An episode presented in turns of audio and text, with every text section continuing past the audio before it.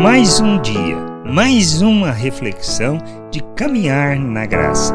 Sabia quem era, mas não entendia o processo.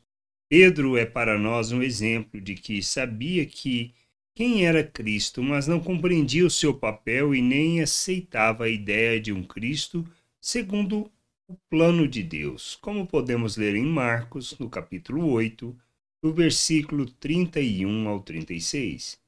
Então Jesus começou a, a ensinar-lhes que era necessário que o filho do homem sofresse muitas coisas, fosse rejeitado pelos anciãos, pelos principais sacerdotes e pelos escribas, fosse morto e que, depois de três dias, ressuscitasse.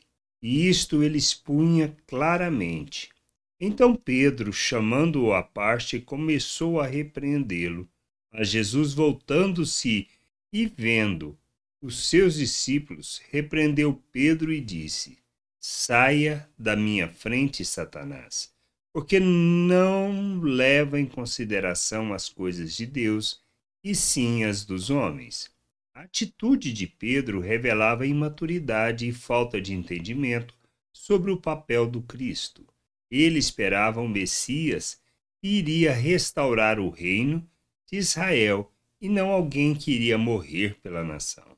Não somos diferentes de Pedro, pois na maioria das vezes queremos que ele restaure nossas vidas, não para que compreendamos a vontade do Pai e vivamos segundo o modelo que ele nos deixou, mas que queremos é revelar o poder e estarmos acima das pessoas. Mas não é este o plano de Deus para nós. Se desejamos experimentar da verdadeira vida, precisamos não somente saber quem Ele é, como temos que entender os processos de Deus para que, segundo o modelo de Cristo, possamos tomar a cruz, morrermos para nós mesmos e assim podermos, mediante a autoridade recebida, encher a terra com conhecimento da glória do Senhor. Nós precisamos saber, de fato, quem é Cristo, seu modelo e o exemplo que devemos seguir. Pois se não esvaziarmos de nós mesmos, se não morrermos para nós mesmos, se não negarmos a nós mesmos, nunca conheceremos o Senhor e nunca andaremos na sua vontade. Que a gente possa buscar o conhecimento, o entendimento da sua vontade e assim nos submetermos a essa vontade para a glória do Pai.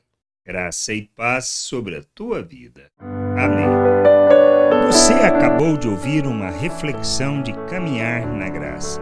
Se você gostou, curta, compartilhe, leve esta mensagem a outras pessoas, para que elas também possam compreender e entender a vontade de Deus. E leia as Escrituras, pois ela é a base, o fundamento para você julgar tudo o que você tem lido e aprendido acerca da vontade de Deus.